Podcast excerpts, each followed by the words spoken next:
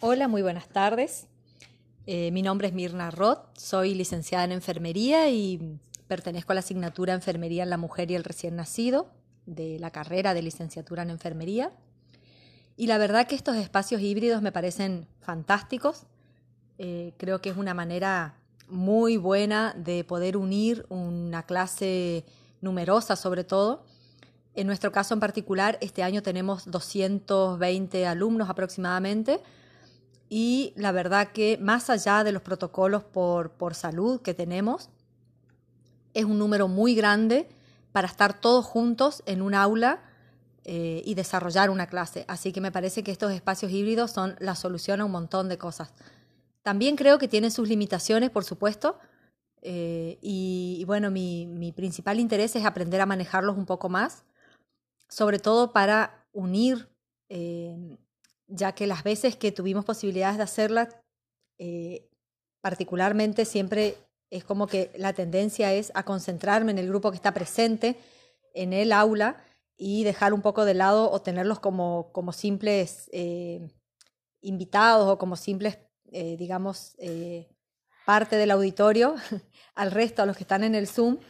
Y, bueno, y creo que conocer nuevas herramientas y ver de qué manera podemos integrar y, trabajar como si fuese un solo grupo, como realmente es, porque realmente son un solo grupo.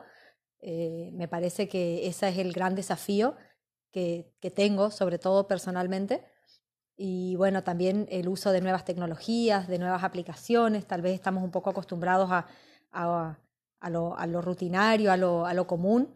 Si bien toda esta pandemia nos enseñó muchas cosas sobre la tecnología, creo que han salido y siguen saliendo cosas nuevas constantemente. Y bueno, el gran desafío como docentes es aprender a usarlas para poder aplicarlas con nuestros estudiantes. Y bueno, y así como le exigimos a ellos que, que, se pongan al día en muchas cosas tecnológicas, creo que también nos corresponde a nosotros actualizarnos. Así que ese sería el, el motivo básico y principal desafío como docente de formarme dentro de estas aulas híbridas como, como una gran solución, digamos, a, sobre todo creo que a, a los grupos numerosos para trabajar eh, todos juntos y no simple, siempre tener que dividir y estar con un grupo sí, con un grupo no.